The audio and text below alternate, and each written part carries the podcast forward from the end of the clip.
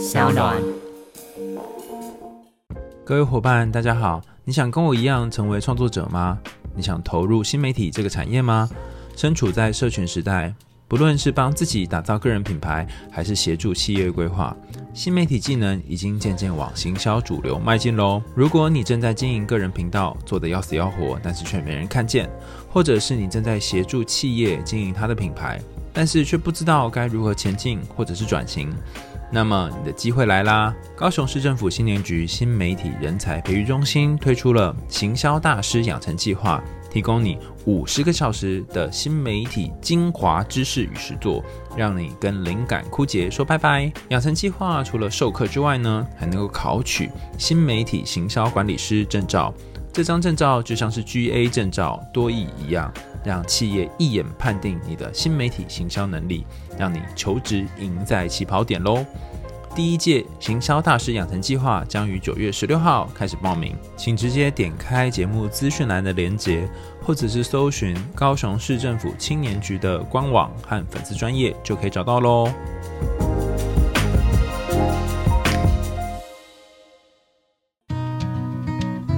嗨，欢迎来到我的森林。我是很可爱又很可口的海苔熊，海苔熊心里话，在这里陪着你。各位听众朋友，大家好，欢迎回到海苔熊心里话，我是海苔熊。我们今天要分享一个非常沉重的信件哈。那先前我们有跟大家谈这个世界展望会的故事，那市长会的故事里面谈到一个女孩，她在。去应该是去领食物啊，去找食物求援的这个路上呢，遇到前男友被前男友性侵。那我那时候说，你被你曾经的伴侣或是现在的伴侣性侵，其实是一件非常难以启齿的事情。那这个伙伴他在小时候也发生非常糟糕的事，不是他很糟糕，是对他做这件事情的人很糟糕。他很有勇气的把它说出来，那我们也一起呃怀抱着。有点沉重，但是也是有点像点亮一根火柴，然后听听他的故事的心情，然后一起来进入他的故事里面。亲爱的海海熊，我是被冻结的女孩，在十二岁的那年，我们一家人去一个地方度假，基于方便，我们就在表哥家住宿。刚开始一切都很美好，一直到住宿的第二天，我因为月经来不舒服。留在表哥家休息。那时候父母都外出了，我不想用表哥来称呼他，所以等一下我会用 A 来称呼他。那时候只剩下 A 和他的哥哥，就是另外一个表哥在屋里。A 跟他的哥哥都是非常优秀的人，读有名的大学，社会精英。A 和哥哥都对我非常好，包括出事的那天，他们还关心我，递给我温水。我自然就放下了防备心。当我那天不舒服，一个人在房间里面休息的时候，那时候他们跟我睡在同一个房间，他们开门进来，我也不会觉得意外。就在下午的时候，他们进来给我递一杯水，问我有没有好一点，然后他们就开始对我毛手毛脚，我也很惊讶，很害怕，我不知道要怎么反应，甚至没有说话。我以为很快就会过去了。结果他们得寸进尺，不知道为什么感觉很没有力气，头晕。现在我只能想起那杯水。A 的哥哥把我抱到床上，我没有力气反抗，只是用很虚弱的声音叫着。尽管这个叫喊并没有用，他们开始很轻很轻的脱我的衣服。我说不要，但他们没有理会。我就这样被性侵了。性侵的过程太恶心，我就不说了。我没有说话，只是静静的任由他们摆布。不知道过了几分钟、几小时，事发之后，他们给我吃了一个我认为可能像是紧急避孕药的药丸。当时我也不知道那是什么，只是他们一直逼我吃，我不吃，他们就放进水里灌我喝。被性侵后，我躺在床上动弹不得，脑袋一片空白。我很害怕，很惊讶，也很紧张。我非常生气，非常伤心。征信过后，我很害怕跟别人交流，尤其是男生。我没有告诉过任何人。曾经还有一段时间，我出门都要抱得紧紧的，我很害怕走在街上会突然有人向我伸出狼爪。我还患上了创伤后的后遗症，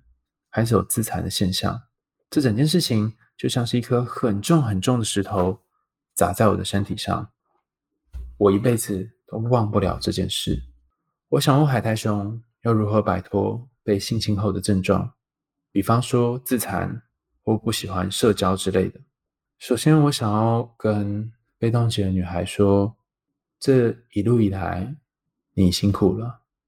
独自承担这么大的秘密，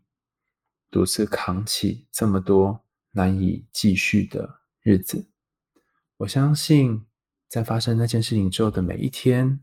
你都过得生不如死，甚至会经常想起这些画面。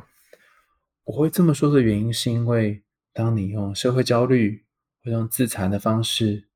让自己暂时。从那个痛苦当中离开，就像我们提到卖火柴的少女，画出一道血痕或画出一道火光，其实就会让自己可以暂时从那个窒息或是无法控制的感觉当中逃脱。在整个过程当中，你是非常非常焦虑、非常非常紧张的，甚至到现在，就算知道周围没有危险，你还是会经常处于一个很警觉。然后时时刻刻要防备的状态，这其实是很累的，因为其实你好清楚身边没有什么东西是会让你呃受伤的，但是就算是这样的情况下，你也得要假装好像有人会伤害你，那为什么呢？因为这样才能够做好适时的准备，无论是逃跑或者是做出防御等等。也因为这样，你跟人建立社交关系是困难的，你有好多的担心跟害怕，你很担心眼前的人会伤害你。与其让对方伤害，不如一开始就维持距离。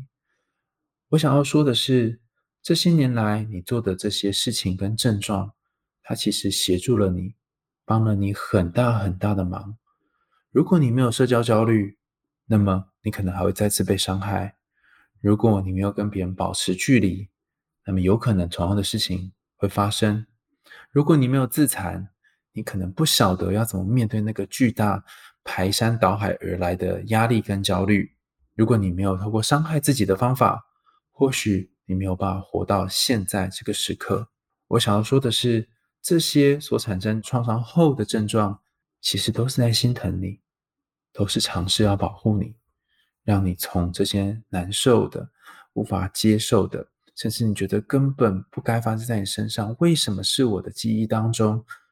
可以暂时的存活下来。那这些症状已经保护了你一段时间，虽然让你有好多好多的副作用，可是他们是关心你的，他们是为了你好。那我并不是说，因为他为了你好，所以这个症状应该要继续被留下来，而是我们要先了解这些症状的意义，才有办法让他不断喊叫、不断嘶吼这个模样渐渐的平息下来。我觉得你很勇敢，写信过来跟我说说你自己的状况，但我会更希望的是。呃，你有机会的话，可以找人聊聊你的情况。那这个人他可以是你的心理师，或者其他帮助你的人。那但是你在说这件事情的时候，因为我不是你的治疗师哈，所以我没有通报的责任，我不需要告诉任何人，因为我也不知道你是谁哈。就是不需要告诉任何人啊，你曾经被性侵的这件事情。但是如果你告诉你的治疗师，他理论上是会有责任需要通报的。那呃，这个可能就会有后续相关的。一些配套措施，我相信你要告诉一个心理师这件事情也是不容易的哈。所以或许呃，倘若你决定要去接受治疗，这些也是考需要考量在其中。甚至你可以在一开始就告诉治疗师说：“我跟你讲一件事，可是因为这可能会涉及到通报的状况，那可不可以告诉我说，我讲到怎样的程度你会通报，然后怎样程度你不会通报？类似像这样。那呃，有人会觉得通报这件事情很奇怪，为什么？我我不想要让这件事情被别人知道，然后你却要告诉执法单位这件事，哈，呃，我我后来我在 Berkeley 呃见习的那一段时间呢，也有一段时间在学有关于呃性侵被通报这段，然后其中有一个呃当时与会的一个社工哦，他们叫 Social Worker，里面也是非常非常专业，在呃 Berkeley 那边很专业的一群工作者，他们说。其实这个过程当中也是一个 empower 的过程，就是让当事人可以找回属于他自己的权利跟力气。呃，为什么呢？因为呃，你想想看哦，在当时发生这整件事情的时候，你年纪还非常非常小，才十二岁，你根本不会有力气，就像你描述的的故事情节当中里面所谈的，你不会有力气去反抗他们，甚至是无力去做这种种的事情。然后在这个呃创伤的理论当中，有谈到一个很重要概念是那个攻击逃跑跟愣在现场哈，攻逃呆哈。呃，如果你觉得现在状况还可以应应，还可以面对，你可能就会攻击对方；如果你觉得无法应应，你觉得呃这个状况呃走为上策，你就会逃跑。那如果你觉得逃跑或攻击你都办不到，他已经强制的压制了你，那可能可以做的事情就是愣在那里，然后让自己的理智跟自己的想法断线，然后有一个抽离或解离的状态，然后有点像是在看戏的方式来看自己。那透过这种方法，你的灵魂才不会崩解。因为这过程是非常痛苦的，你是很无力的。那 empower 的意思是说，当时你是无力的，当时你是无法面对的，或者当时你是没有办法做出任何事情改变现状的。那法律或是通报，请其他更有权利的人来协助你，让你找回你失去的权利。那因为前阵子我刚好去上这个性侵害的工作坊哈，我就认真翻了一下法条哈。如果你去翻刑法二二一哈，我如果没记错的话哈，应该里面有些法条是在讲性侵害的这个后续的处理啊哈，这个法律上被告诉的流程啊等等啊，你可以上网 Google 一下，你会发现如果他是当时有进入这个插入的动作的话，他其实我如果没记错，应该是三年、七年还是十年哈，就是有一个 range 的。呃，有期徒刑，他会被关，真的会被关很久哦，会有一段时间的徒刑。那如果对方呃加害人是在那个呃他是未成年的时候做这件事，可能要看你当时表哥他是在几岁做这件事哈，可能可以减刑。但如果他是成年之后做这件事情的话，那就是。可能会被判非常非常重的刑哈！那我另外一个朋友呃有跟我分享说，到最后真的起诉的比例其实不高，比方说一百个去起诉的只有四成到六成可能会真的被起诉，因为有一些证据不足的部分。呃，但种种这个迹象都显示，当你走上司法这条路，会是一个很漫长的路，呃，也要去做一些取舍跟选择。那你可能会担心说，我如果打电话通报，那我又后来又后悔了，或是我觉得呃我不想。不想走这条路，我觉得这条路太辛苦了，怎么办呢？呃，其中一种做法是，这社工打电话给你的时候，你可以不接电话，或是你否认这件事情的发生。那就算是被通报，那因为没有证据嘛，或是你觉得没有，那这件事情就可以当做没发生哦。所以你跟你心理师谈了之后，心理师也真的通报了，但你就说没有，这也是一种做法啊。那时候我们在 Berkeley 讨论的时候，他们有说一种做法是通报之后，然后你拒绝服务。或是拒绝，呃，你说没有这件事情发生，他就没有办法再进一步往下调查。但我在想，你会写这封信来，可能有一个感觉是，你在心里面其实很清楚这件事情并不是没有发生，它是真的发生了，发生了一件你很不愿意的事，然后你经常会想起是不是自己的错，经常会想起，呃，我是不是脏了或坏了。经常会想起自己是不好的，这些种种的感觉，还有一些不断入侵的画面，就像你说这个创伤后的反应，会剧烈的影响你的生活，然后你甚至不晓得该怎么办。那刚刚讲的都是这个提告的路线哈，那我会特别讲这件事情，是因为我不确定你现在几岁。如果是在十二岁发生的事情的话，我印象当中你可能要去翻一下法条，应该是在二一条里面有谈这个追诉期，应该是十年。还是八年，我忘了，所以你可能要算一下你的年纪。倘若你有打算把这件事情走司法途径的话，那它是有一个年限的，你可能要看这个年限，你还还在不在年限当中。那另外一个就是，如果你没有打算走司法途径，或者是你不打算让任何人知道这件事，首先我会非常感谢你，至少把它说出来，然后愿意告诉我。我相信光是要讲这件事情就很不容易了。那你要怎么陪伴自己呢？就我们前面刚好说，首先你要知道它可能会出现的症状。一般来说，如果你在很小的时候曾经遭遇过性侵的这个很糟的经验，然后后续呃你在成长过程当中又有很多的不同的经历，然后它是这个创伤是发生在早期的话，那你就会有机会哈。我会用“机会”这个词的原因，是我们那时候在上这个性侵的课呢，上的上课老师是金融心理师啊，姓金明荣啊，金融心理师他就有谈到说，你就会有机会可以发展成呃很复杂的症状。所以本来一般我们会说创伤后压力症候群，但它可能会发展成复杂性的创伤后压力症候群，它的呃状况就会比起创伤后压力症候群更呃有各种不同的样貌，它多了几个特别的项目是。对自己会形成很长期的负面的自我概念。第二个是人际关系上面相处上会有许多问题。那第三个是呃，经常会有很多的负面的情绪，而且是长期的这个焦虑或者是忧郁的情绪伴随其中。那有可能会有一些呃伤害自己的行为等等。那这个是呃复杂性创伤压力症候群常出现的状况。那也就是说。当你有这些感觉或者有这些行为出现的时候，你要知道这是自己的症状，而不是自己有问题。那么，在你信件里面谈到的，不论是看到这个水杯，或者是会逃避去想到跟他过往有关的这些画面或情节，脑袋会闪现这些想法，甚至是当有一些小小的呃线索出现，你就会觉得很警觉、很害怕会发生的这个状况。那么其实都是复杂性创伤压力症候群会出现的情形。那也有可能会因为呃随时随地会不知道为什么就会有一个剧烈情绪出现，你的情绪调节出现了状况。比方说本来应该平静的呃吃东西或喝东西，但不知道为什么就觉得好害怕、好害怕，剧烈害怕就出现，然后有很强大的焦虑。那这样的状况也是常出现在复杂性创伤后压力症候群当中的，我们称作 CPTSD。这样的情况下也会让你很难跟别人建立关系，因为可以想象嘛，一整排的学生或同学坐在一起上课，然后大家都可以呃正常的上课，但是就你这个人会不知道为什么突然就陷入呃两行眼泪滴落下来，或突然就陷入呃趴在桌上，然后就开始大哭，或突然陷入很疯狂想要翻桌子这个情绪，你也不知道你怎么了。那在这样的状况下，其实你是会很很怕进入人群的，因为你会不晓得才会发生什么事。然后你也不晓得，你坐在那里会不会有一天突然就发作？所以这一个发作的担心跟害怕，也会阻碍你跟其他人的互动。这是这就是为什么我会觉得建议你去呃进行心理治疗的协助的原因，因为这可能并不是你靠一个人有办法可以度过的。那倘若你还没有准备好先呃，就是或是你没有经费跟计划做心理治疗的话，我觉得可以先做的事情是，你可以先去挂身心科，然后拿药。你可以假装你是忧郁症的原因，是因为当你先假装自己是忧郁症，那你也没有假装，你可能真的有一些忧郁的呃相关的症状或情形出现，然后医生可能可以开一些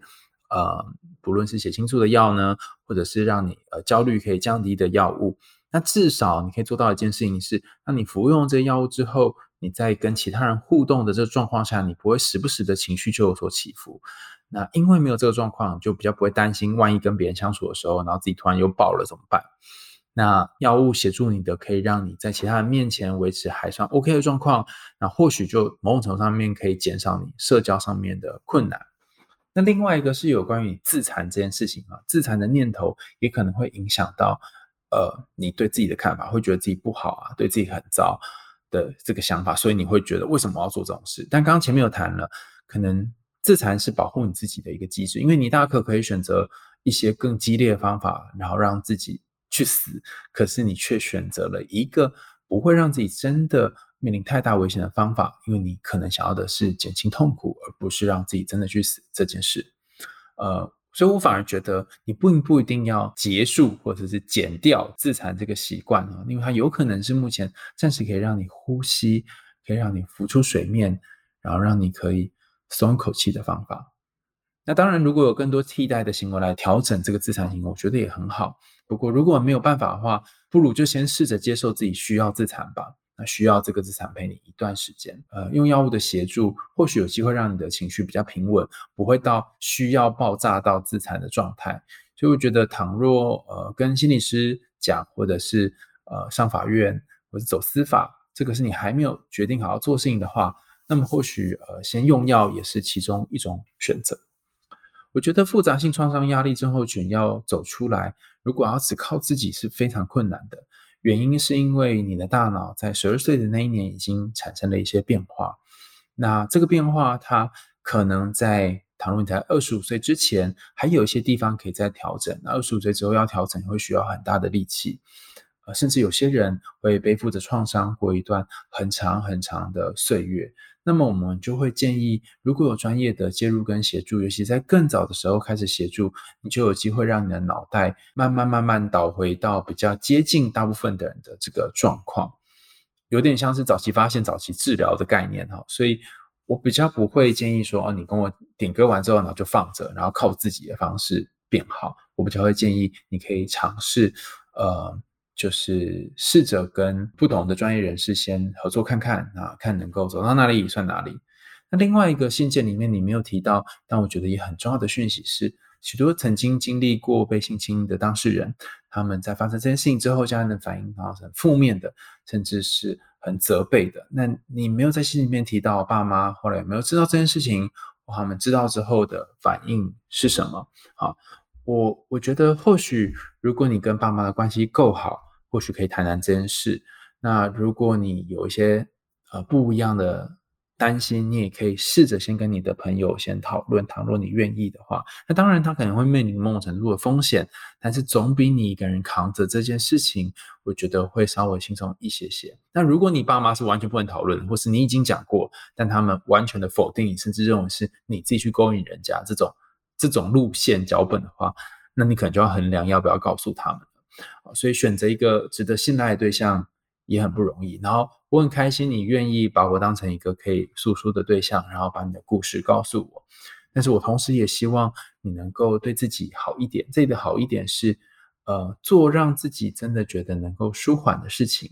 而不是呃一直试着要去责怪自己。那在这个复杂性创伤。后压力症候群的当事人当中，其实很多会呈现自我责备的状态，然后就陷入那个无法停止的回圈。那这个部分是所谓我们说的这个忧郁的部分。可是我猜更困扰你的，其实是那个有关于焦虑、紧张、不知所措，然后可能等一下会有坏事发生这个部分。